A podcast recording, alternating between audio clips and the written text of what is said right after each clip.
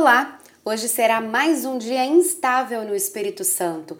A umidade deixada pela passagem da frente fria ainda favorece a formação de muitas nuvens sobre o estado nesta terça-feira.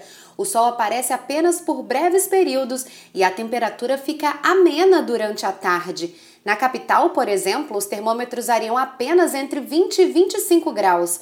Mesmo com a grande quantidade de nuvens, há previsão de chuva apenas para o norte do estado no período da manhã. Para ficar por dentro de todas as notícias sobre o tempo, fique ligado na programação da TV Vitória e da Rádio Jovem Pan. Até amanhã!